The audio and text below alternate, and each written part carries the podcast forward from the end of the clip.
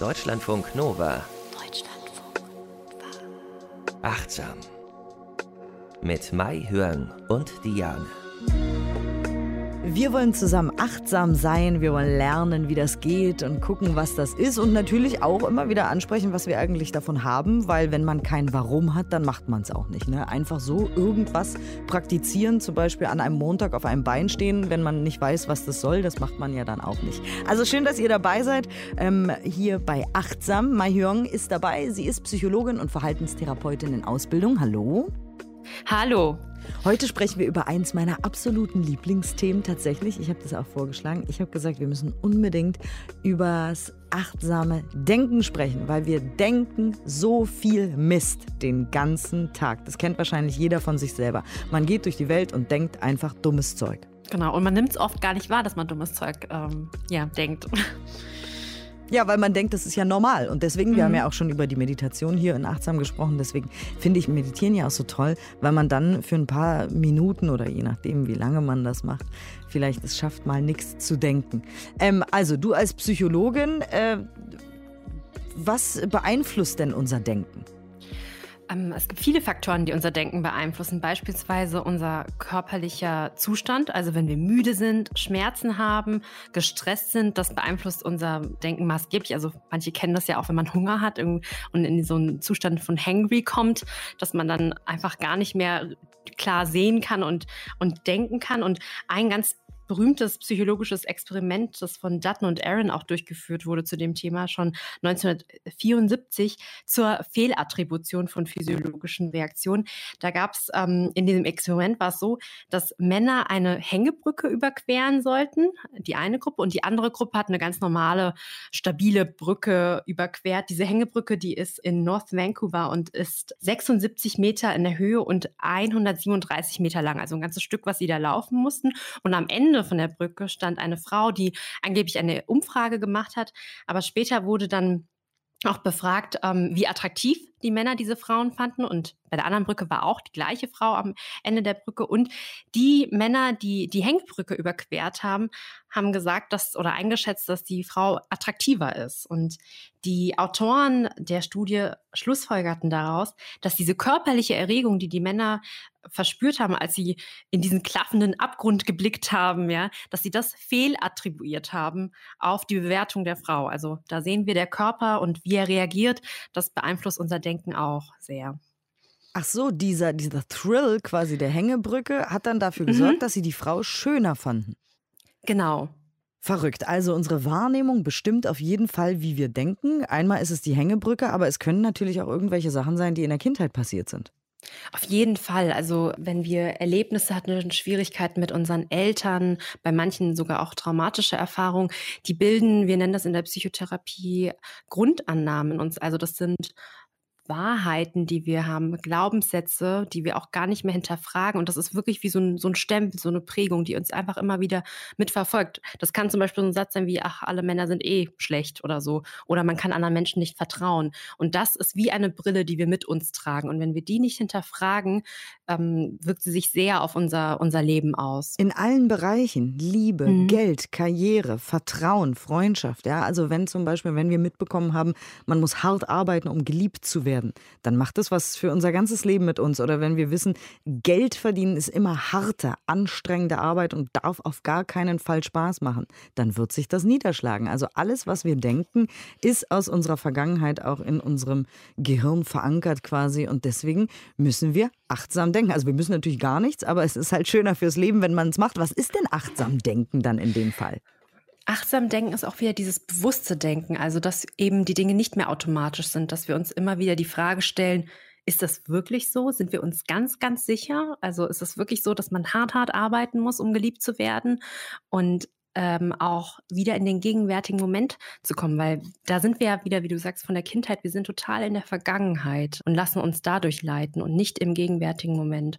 Und wenn wir das immer wieder trainieren, dass wir unsere Gedanken ansehen, mit dem Bewusstsein, dass wir im Hier und Jetzt sind, haben wir eine Chance, uns nicht von diesen Gedanken, diesen Glaubenssätzen so äh, leiten zu lassen. Und das mhm. ist super schwer, weil wir ja denken, dass wir auf jeden Fall die richtige Realität sehen und dementsprechend auch denken. Also wenn wir sagen, der will mich wohl verarschen, dann sind wir ja hundertprozentig sicher, dass der uns wirklich verarschen will. ja, auch immer. Es ist, ja, es ist wirklich ähm, ein bisschen gegen die Natur, weil diese Grundannahmen, die, die wollen uns ja auch davor schützen. Also die, die Funktion ist, sie haben uns damals irgendwie geschützt und ähm, sind aber einfach nicht mehr sehr wir sind nicht mehr so flexibel. Also sie sind in jeder Situation aktiv und dann gehen wir quasi gegen diesen Automatismus an. Deshalb ist es unglaublich schwer und dadurch, dass es immer unbewusst auftritt, müssen wir uns doppelt und dreifach anstrengen, um sie zu bemerken und zu sehen, ah, ist schon wieder aktiv. Und auf diese Weise kann man ja auch eine und die gleiche Situation, die würden drei verschiedene Menschen völlig verschieden bewerten. Also zum Beispiel, Mann kauft Frau Blumenstrauß, ja? Ja, genau. Dann ist die Frau zum Beispiel, wenn sie super gute Laune hat, ja, und hat einen ganz tollen Tag, am Ende des Tages kommt der Mann zurück, dann denkt sie, oh, der hat mich lieb, äh, er will mir eine Freude bereiten. Aber ähm, wenn sie aber einen ganz, ganz schlechten Tag zum Beispiel hatte, alles ist nicht geglückt, dann könnte sie auch anders denken. Vielleicht hat er was verbockt und will mir jetzt was gestehen, dass er eine Affäre hat. Ja. Oh Gott, oh Gott, ja. Ja, ja, naja. Und auch je nachdem, also wie der Tag war, aber auch wie die Kindheit war und wie vielleicht die mhm. Beziehung davor war oder so, äh, sorgt es dann dafür, dass man sich freut oder sich nicht freut.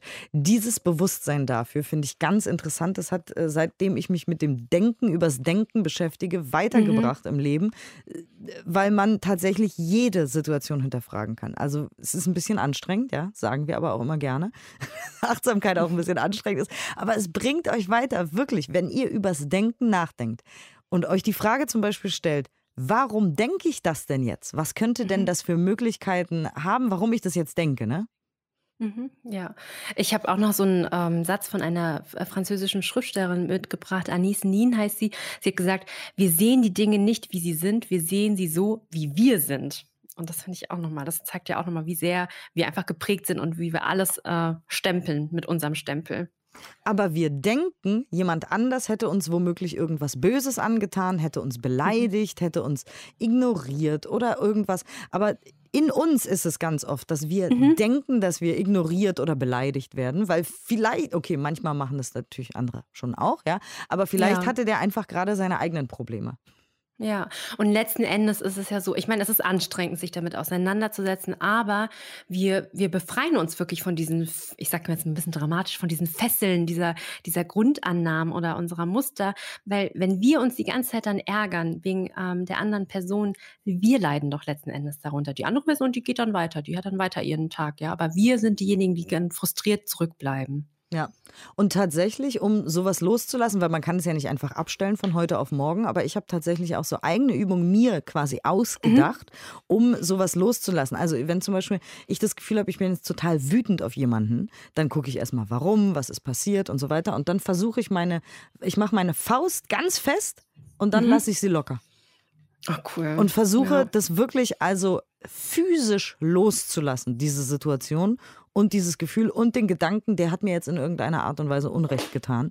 Das hilft bei mir ein bisschen. Also jetzt ja. ist damit nicht alles sofort weg, aber es ist eben eine von vielen Übungen, die ich mir so überlegt habe, um loslassen zu äh, lernen.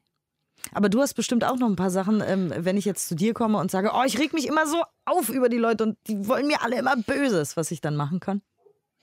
Ja, also ich meine, der erste Schritt ist ja, dass man auch wirklich sagt, okay, anerkennen, dass da jetzt erstmal Wut ist und dann, ja, dieser, dieser Gedanke, an alle anderen wollen mir immer Böses, da dann nochmal nachzufragen, sind sie sich sicher? Können wir nochmal zusammen gucken, ähm, was spricht dafür, dass alle anderen wirklich ihnen immer Böses wollen oder dir Böses wollen? Und dann ähm, komme ich auch in Diskussion mit dem Patienten und wir schauen uns das wirklich nochmal an in der Situation. Aber ich gucke ja, weil wir eben schon gesagt haben, körperliche Zustände oder auch die Vergangenheit spielen eine Rolle. Wenn wir vorher daran gearbeitet haben, äh, können wir das auch mit in die Bewertung reinbringen. Also sagen, na ja, aber sie haben äh, folgende Erfahrungen in der Vergangenheit gemacht, vielleicht Mobbing-Erfahrungen oder so. Und das könnte wieder einen Einfluss haben auf diese Situation und diese Bewertung. Also, dass wir das einfach nochmal verbinden miteinander. Und schreibt man sich dann sowas auch irgendwie auf oder redet man da nur drüber?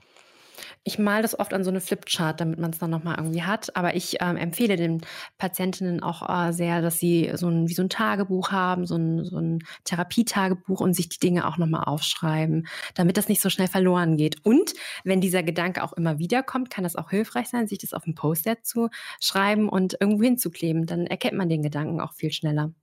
Und solche Gedanken, wie ich ihn eben mit Absicht natürlich formuliert habe, wie alle wollen mir was Böses, das mhm. ist natürlich ein, ein Holzhammer. Äh, ja. Gedanke. Also wenn man den wirklich hat, ja, dann muss man den ganz schnell loslassen und womöglich auf einen Zettel schreiben und verbrennen oder ein kleines Schnipsel machen oder irgendwas und sich äh, einfach vielleicht, es ist auch wieder nur mein nicht psychologischer Tipp, sowas aufschreiben wie was das Gegenteil ist. Alle sind nett genau. zu mir. Ja, doch, das hilft auf jeden Fall. Also Immer diese ganzen, äh, diese, diese Glaubenssätze und Grundannahmen, die haben oft sowas wie alles, immer, nur, äh, Mann oder jeder. Also sie sind sehr pauschal oft, ja. Und daran kann man sie schon mal erkennen. Und das ist tatsächlich auch ein psychologischer Tipp, sich anzuschauen, was wäre denn äh, ein gegenteiliger Satz und wie würde man sich dann fühlen, wenn man anders denkt, also das Gegenteil. Und man kann sich auch nochmal fragen, bringt der Satz einem was? Also bringt dir das wirklich was in deinem Leben, wenn du durchs Leben gehst und denkst, alle wollen mir was Böses? Und ich würde ja. jetzt mal ganz naiv tippen, nein. Nein, ja, aber es ist irgendwie so logisch, aber irgendwie, warum macht man es dann, ja? Also dann müsste man wirklich, ähm, ja. Ich glaube, ich weil so, man Recht ja. haben will. Ich glaube, das ist mhm. jetzt auch wieder nur äh, meine Annahme. Ich glaube, wenn man so einen Glaubenssatz in sich trägt, ja, vielleicht hat man den ja auch nie so ausformuliert, sondern man denkt mhm. unterbewusst, alle wollen mir was Böses. Und bums, schneidet einen dann jemand auf der Autobahn oder drängelt vor im Supermarkt, hat man den Proof quasi und sagt, ha, da, alle wollen mir was Böses, habe ich doch gesagt. Ich habe ja recht. Hm. Das ist jetzt nur eine Annahme. ja. Du weißt jetzt gar nicht, was du damit machen sollst. Ne? Aber du hast auch noch Übungen für den Alltag mitgebracht, Gott sei Dank. Ja, genau. Also ich ähm, habe noch Übungen, ähm, wenn wir uns das Denken angucken, können wir uns ja auch angucken, nochmal der Prozess des Denkens. Also ähm, viele Patienten, die zu mir kommen, oder auch, ich meine, das sind ja nicht nur Patienten, aber wenn wir grübeln zum Beispiel, ja, da wissen sie oft nicht den Unterschied zwischen, wann grübel ich eigentlich und wann ähm, versuche ich gerade ein Problem zu lösen, also problemlösendes Denken. Und da gibt es so eine Zwei-Minuten-Regel. Also wenn man zwei Minuten lang nachgedacht hat und weiß nicht genau, grübel ich gerade oder ist es Problemlösedenken, kann man sich folgende Fragen stellen. Erstens, bin ich meiner Problemlösung vorangekommen? Also habe ich irgendwie eine Ahnung, was ich jetzt tatsächlich machen werde. Denn beim Grübeln ist es ja so, man denkt in Schleifen und man kommt der Lösung kein Stück näher. Ja? Ähm, zweite Frage ist, habe ich etwas verstanden, was ich vorher noch nicht verstanden habe oder noch nicht wusste? Oft ist es auch so, dass Leute denken, wenn sie so grübeln und sich äh, viele Gedanken machen, dass sie dann auf jeden Fall ähm, die, die Sache viel besser verstehen. Aber so ist es eigentlich gar nicht. Also es, ich habe ja oft zeichne ich das wie so ein Kreis beim Grübeln, dass es wie so eine Spirale ist. Und das Dritte, bin ich in der Zeit weniger selbstkritisch und oder weniger niedergeschlagen geworden weil das hat das Grübeln auch an sich, dass man eigentlich immer danach sich depressiver fühlt. Also es macht einen nicht glücklich zu grübeln, ja. Hm, das habe ich Und, auch mal gelesen tatsächlich, mh. dass vieles Grübeln tatsächlich Depression auch unterstützen kann. Weil wenn mhm. man weiß, ich komme jetzt eine Stunde lang aus diesem Ding nicht raus, dann geht es einem ja noch schlechter. Und es geht einem schon, bevor man angefangen hat zu grübeln, schon schlecht, weil man weiß ja, was gleich passiert. Ja, und deshalb äh, ist es auch diese Zwei-Minuten-Regel. Man soll relativ bald schon diese Fragen einfach beantworten und zack, da gibt es ja so Grübel-Stopp-Techniken. Also wenn man weiß, okay, das ist jetzt Grübeln, entweder sich ein Stoppschild vorstellen oder auf den Tisch hauen und sich sofort ablenken, was anderes machen, weil dieses, diese, diese Art von Denken bringt nichts. Also das, das nützt wenig, ja. Und ähm, noch eine andere, also eben haben wir ja viel darüber gesprochen, dass man nochmal ein bisschen gucken kann, ist das jetzt logisch der Gedanke, will ich den weiter denken, bringt er mir etwas, also wirklich an dem Inhalt des Gedankens. Aber andere Techniken sind zum Beispiel die sogenannte Diffusionstechniken, also es geht darum, Abstand zu dem Gedanken zu gewinnen. Und das ist das, was wir in der Meditation ja die ganze Zeit üben, dass wir nicht sagen, okay, wir ändern jetzt unbedingt den Gedanken, sondern wir gehen mit dem Gedanken anders um. Also als bildliches Beispiel nochmal, ich ähm, zeige dem den äh, Patienten oft so, ja, stellen Sie sich mal vor, also du, du hast deine Hand und jetzt mach die mal direkt vor deinem Gesicht, dann siehst du ja nur noch die Hand und siehst gar nichts anderes mehr, ja. Und jetzt kannst du deine Hand mal ausstrecken, so äh, auf Armlänge, dann siehst du noch das Umfeld, aber die Hand ist noch vor deinem Gesicht. Oder du kannst deine Hand auf deinen Schoß legen. Und so einen Umgang mit schwierigen Gedanken möchten wir auch haben. Die Hand, also der Gedanke wird immer da sein, aber sie muss ja nicht in your face sein, dass man die ganze Zeit nur noch diesen Gedanken hat, ja. Und da gibt es diese sogenannten Diffusionstechniken und das macht wirklich Spaß. Also man kann dem Verstand oder diesen inneren Anteilen, oft haben wir es ja von dem inneren Kritiker schon hier gehabt, einen Namen geben, also sowas wie Besserwisser Heinz oder die sorgenvolle Susi oder sowas, ja. Und einfach immer, wenn es wieder auftaucht, sagen, ach, das bist du schon wieder, ne? Also schon wieder der Besserwisser Heinz. Oder man stellt sich vor, der Verstand äh, und alles, was der Verstand produziert, ist einfach ein Geschäftspartner. Der Geschäftspartner, der macht einem ganz, ganz viele Angebote und dann guckt man sich das mal genau an, auch ruhig kritisch und sagt dann manchmal, nee, nee, du, also heute, das ist kein gutes Angebot, da kommen wir nicht so ins Geschäft, ja. Also wirklich. Das ist eine gute ja. Idee, aber, aber aber solche Gedanken gehen ja immer einher auch mit Gefühlen. Und wenn wir übers Grübeln sprechen, gehen sie oft mhm. einher mit schlechten Gefühlen. Das heißt, wenn ich jetzt denke, oh Gott, wenn ich das mache, dann werde ich arbeitslos, dann werde ich kein Geld haben, dann werde ich nichts zu essen haben, dann wird alles ganz furchtbar, dann fühle ich mich ja schlecht. Das heißt, es ist recht schwer zu sagen, naja, da kommen wir heute aber nicht ins Geschäft mit den Gedanken, äh, sorgenvolle mhm. Susi, weil man ist ja dann schon total in der Angst, ne? Mhm. Ja, das stimmt. Also es kommt darauf an, ähm, wie, wie stark die Angst ausgeprägt ist. Also nicht alle Diffus diese Techniken, die ich jetzt hier nenne, funktionieren also immer, sondern je nachdem, wenn man jetzt sehr, sehr in der Angst drin ist, dann muss es andere Techniken geben. Haben wir nicht schon mal über die Ammoniak-Ampullen äh, hier gesprochen? Genau, ja, ja, das war, das ist das, wenn das extrem ist. Also oder ähm, an Ammi halt, falls jemand die Folge noch nicht ja. gehört hat, man riecht an Ammoniak und ist dann so verwirrt quasi von diesem Geruch, dass man aus der Angst rauskommt. So war es, ne?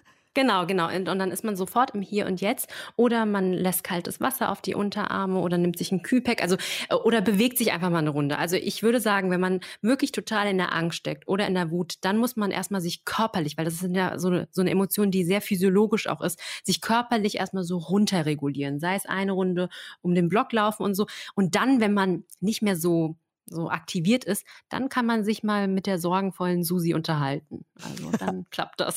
ja. Oder ihr schreiben. Ich sage es immer wieder, ich bin großer mhm. Fan. Ich glaube, ich habe das mittlerweile in jeder Folge gesagt. Ich bin so großer Fan vom Schreiben, weil ich glaube, äh, weil ich seit keine Ahnung, ich denken kann, Tagebuch schreibe, bin ich noch mhm. nicht in der mhm. Klapse gelandet. Haha, das klingt jetzt sehr hart. Aber ich äh, schreibe so viel auf. Also genau diese, diese Gedanken, die man nicht haben will, wenn die da erstmal mhm. stehen und man sich mit denen beschäftigt. Und zwar, also ich mache das per Hand mit einem Kugelschreiber in meine Tagebücher hinein. Äh, wenn da Sachen stehen, ja, die man auch gar nicht haben will, dann kann man immer weiter schreiben. Es gibt ja auch dieses Stream of Conscious Writing, also wo man einfach irgendwas schreibt, was aus einem mhm. rauskommt. Mhm. Und auf einmal hat man da am Ende diese, dieser Schreibsession quasi völlig andere Sachen als die, mit denen man gestartet ist. Also ganz andere Gedanken, ganz andere Vorstellungen. Auf einmal sind da auch Sachen rausgekommen, mit denen man gar nicht gerechnet hat. Und ähm, das macht es einem bewusst, was man eigentlich so denkt, teilweise sogar auch unterbewusst. Und ich finde das total hilfreich. Ich weiß, nicht alle Leute schreiben gerne, aber ich finde es super. Doch, es ist super hilfreich, ja. Und ich finde es auch schön, wenn man dann halt, dann hat man ja wirklich was Handfestes und kann dann auch wieder zurückgucken. Wie war das vor zehn Jahren? Wie habe ich damals gedacht? Wie denke ich heute? Also da hat man ja wirklich auch was Handfestes.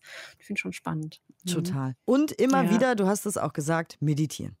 Genau, ja. Darf ich noch eine Diffusionstechnik oh, reinbringen, ach, du warst die ich noch so gar cool nicht fertig. finde? Unbedingt. Nein, kein, ja. Sehr gerne. Ich dachte, genau. wir wären. Oh nee, sehr gerne. Hau Nein, raus. Ja, weil äh, die finde ich einfach, äh, das ist einer meiner persönlichen Favoriten, dass man sich quasi eine Hitliste anfertigt und das kann man sich auch tatsächlich aufschreiben. Also die äh, häufigsten, schwierigsten Gedanken, also so eine Top Ten an Gedanken, die man immer mal wieder hat.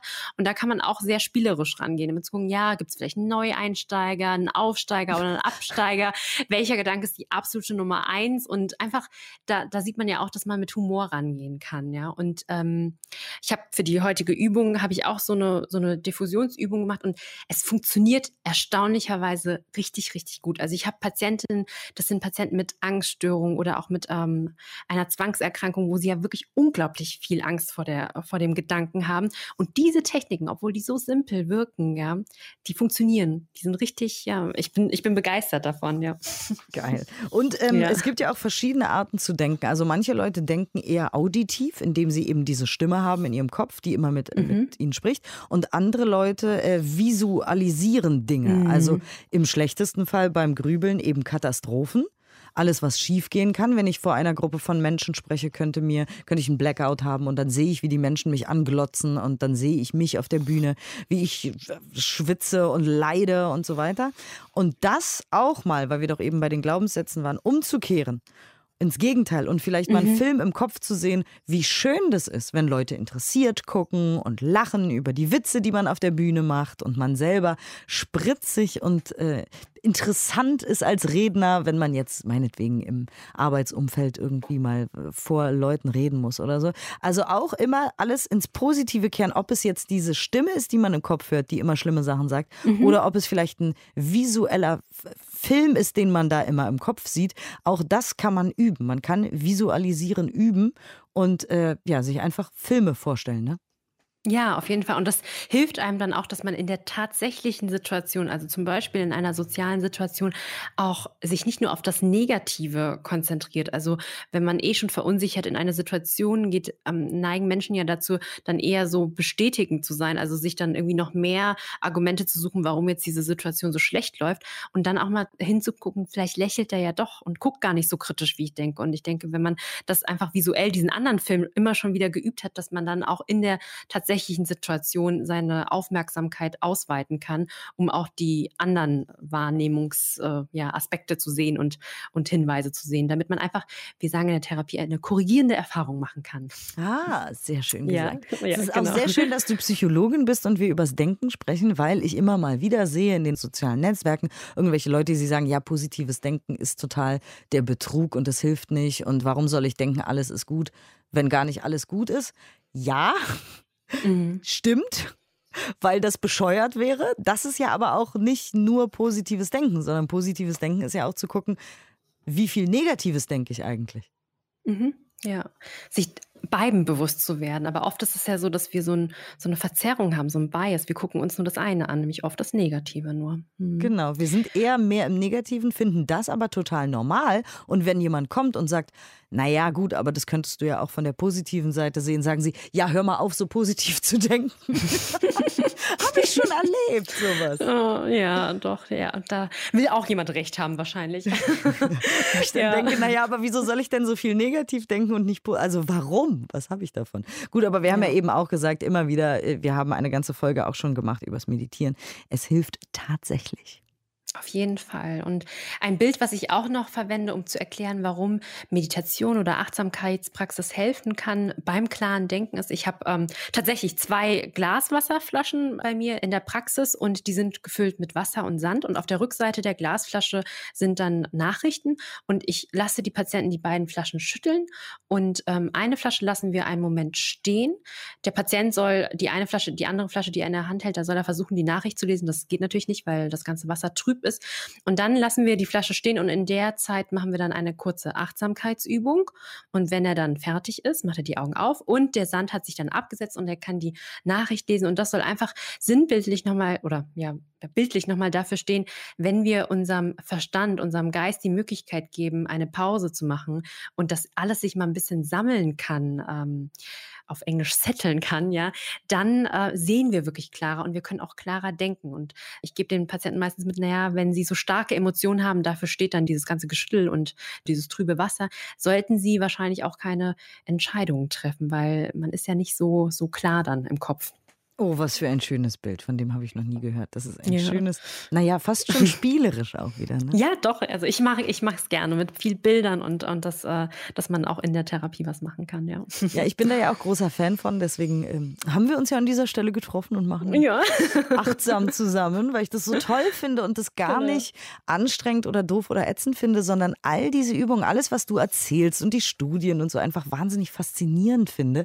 Äh, und weil wir auch vorhin von Wahrnehmung gesprochen haben, alle wollen mir was Böses und so, kann man auch achtsam mal ein Spiel mit sich spielen und sagen, ich achte heute auf alle Leute, die lächeln einen ganzen Tag. Zum mhm. Beispiel. Man kann auch auf rote Autos achten oder weiße Vögel oder was auch immer, so als Spiel. Einfach um zu gucken, das, was ich wahrnehmen will, das werde ich am Ende des Tages wahrnehmen und dann werde ich meinem Freund, meiner Freundin oder wem auch immer abends erzählen, ich habe heute total viele weiße Vögel gesehen. Wusstest du eigentlich, wie viele weiße Vögel es in dieser Stadt gibt oder in diesem Ort? Das ist ja krass. Also jetzt ob es eine Taube war oder ein Schwan, den wir, die wir vorher nicht gesehen haben, weil wir unsere Wahrnehmung nicht drauf gelenkt haben. Und wenn wir unsere Wahrnehmung darauf lenken, wie viele Menschen eigentlich gute Laune haben oder lächeln oder so, dann werden wir abends sagen, ist ja krass, es sind dann doch mehr Menschen, die eigentlich lächeln, als ich das dachte, weil ich noch nie meinen Fokus darauf gerichtet habe. Ne?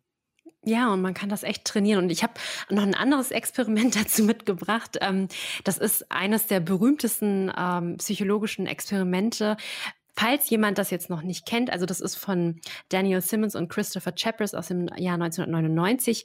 Vielleicht kennt ihr es auch schon, aber ähm, wenn ihr jetzt den Podcast hört, könnt ihr ja mal auf ähm, Pause drücken und bei YouTube gucken unter Selective Attention Test und das einfach mal ausprobieren. Für den Rest erzähle ich jetzt mal oder äh, frische die Erinnerungen auf.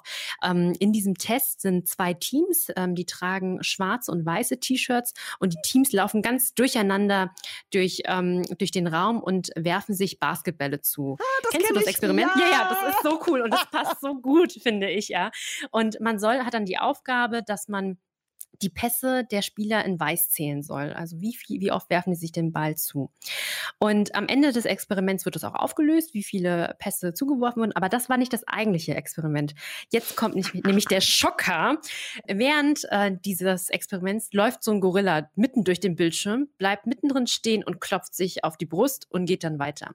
Und 50 Prozent der TeilnehmerInnen sehen diesen Gorilla nicht. Und äh, ja, sind dann total geschockt, wenn dann gefragt wird, haben sie den Gorilla übrigens gesehen? Und alle sagen, welchen Gorilla? Weil sie Ja, waren so also- damit beschäftigt, die Pässe zu zählen. Ja, hast du den Gorilla gesehen? Ich habe ihn, ich habe ihn nicht gesehen. Also ich erinnere mich noch dran. Ich habe ihn nicht gesehen. Nee, es wurde mir erzählt, ich konnte den Test so. nicht so richtig machen, weil ich kannte auch die Geschichte vorher. Ich wusste, dass ein Ah. Gorilla kommt.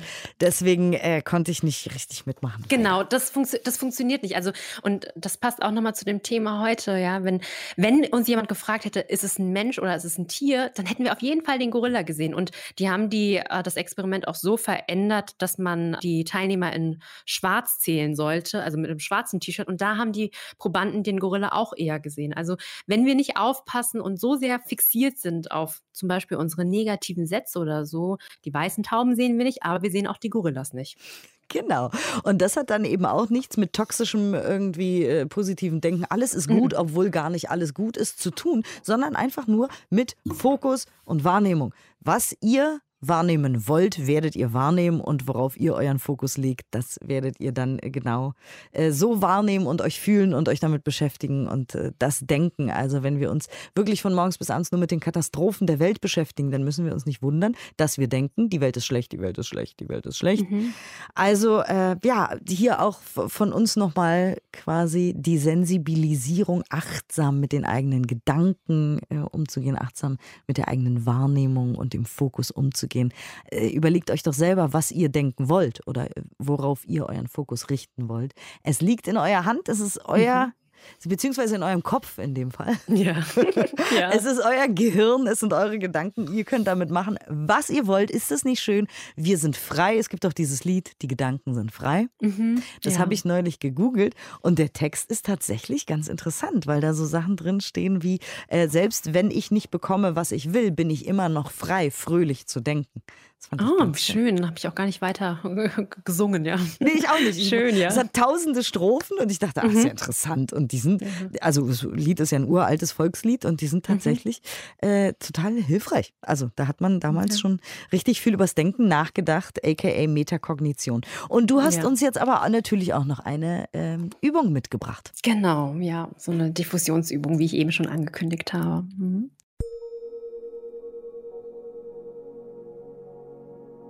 Dies ist eine Übung zum achtsamen Denken. Nehme nun eine bequeme, aufrechte Körperhaltung ein. Schließe deine Augen oder lasse deinen Blick sanft auf einem Punkt im Raum ruhen.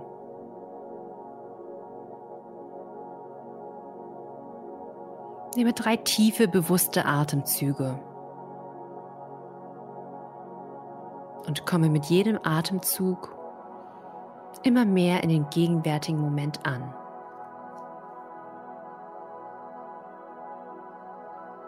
Dein Atem wird während der gesamten Übung dein Anker sein.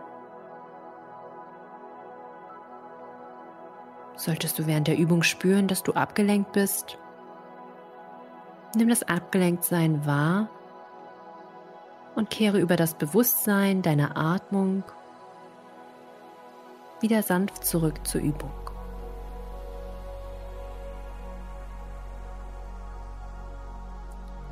Nun richte deine Aufmerksamkeit auf deine Gedankenwelt.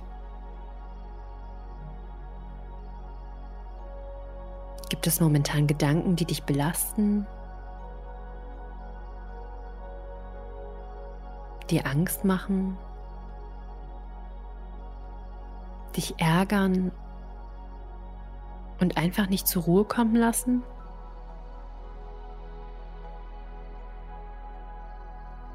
Nimm dir einen Moment Zeit, um deine Gedankenwelt zu entdecken.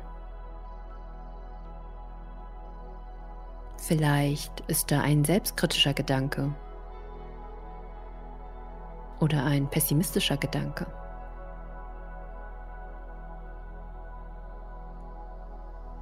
Beobachte einfach, was da ist.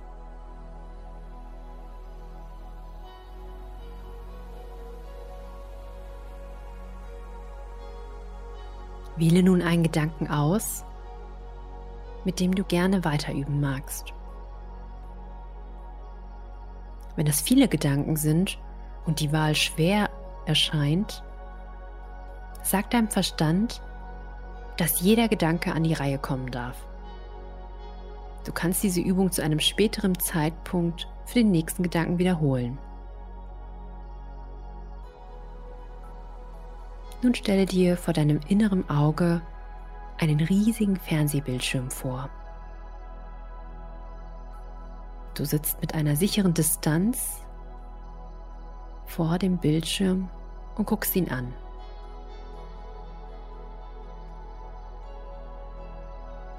In deiner Hand liegt eine Fernbedienung. Mit deiner Hand schaltest du den Fernseher an und es erscheint der Gedanke, den du eben ausgewählt hast.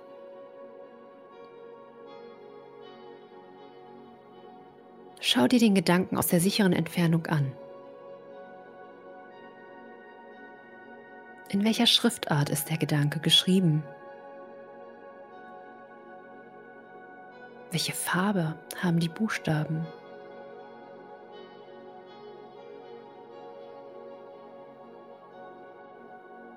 Nun drücke eine beliebige Taste auf deiner Fernbedienung, um die Buchstaben ganz groß werden zu lassen.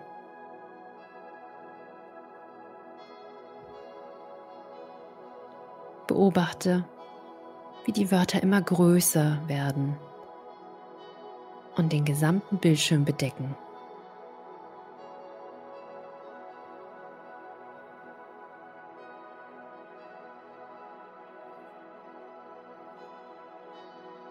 Schau dir ganz entspannt an, wie sich die Buchstaben verändern.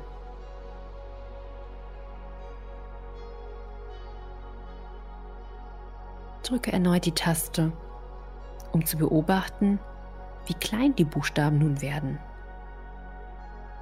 So klein wie die unterste Reihe beim Sehtest.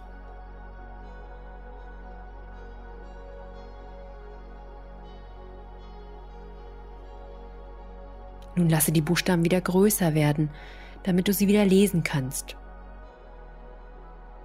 Und stell dir vor, dass du die Farbe der Buchstaben verändern kannst oder ihre Oberfläche. Vielleicht magst du sie gelb oder pink anmalen oder die Oberfläche mit Punkten versehen. Mache das, worauf du Lust hast. Und schau dir dein Ergebnis von der Ferne an.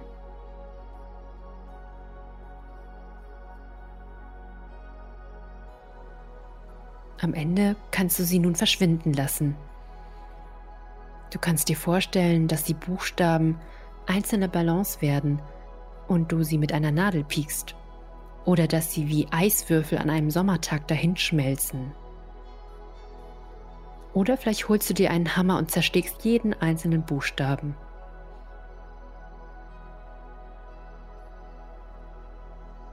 Am Ende fegt ein riesiger Besen über die Bildschirmfläche und bereinigt die letzten Überreste deines Gedankens.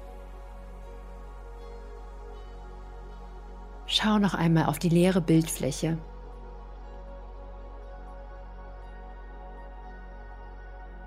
Und nun nimm wieder deine Fernbedienung und drücke auf die Aus-Taste, um den Fernseher auszuschalten.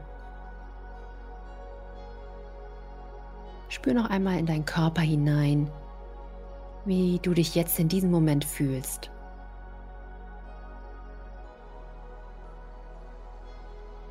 Auch im Alltag kannst du immer wieder Abstand zu deinen Gedanken bekommen. Sprich einfach innerlich mit, mit deiner Atmung. Einatmend nehme ich einen Gedanken wahr.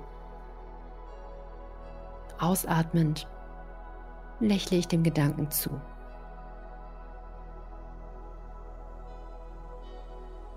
Einatmend nehme ich einen Gedanken wahr. Ausatmend weiß ich, dass Gedanken kommen und wieder gehen.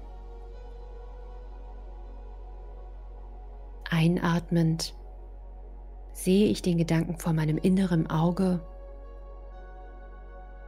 Ausatmend verändere ich die Form des Gedankens. Ich wünsche dir viel Freude bei diesem Gedankenexperiment. Achtsam denken war heute unser Thema und äh, es ist ein ganz, ganz, ganz wichtiges Thema, wie ich finde, weil es unser Leben ändern kann zum Schlechten wie zum Guten, weil wir uns bewusst werden, wenn wir achtsam denken, was wir denken und ob wir das denken wollen und ob wir damit weitermachen wollen, ob das gut ist und hilfreich für unser Leben ähm, und äh, ja, ob uns das auch in irgendeiner Weise dient. Dankeschön für die schöne Übung, Mai Hören.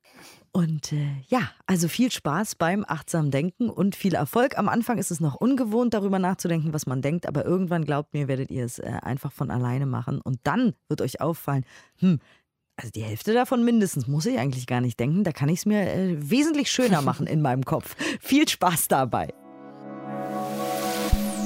Deutschlandfunk Nova. Mehr Deutschlandfunk Nova Podcasts findet ihr bei Apple Podcasts, Spotify, in der Audiothek-App und auf deutschlandfunknova.de.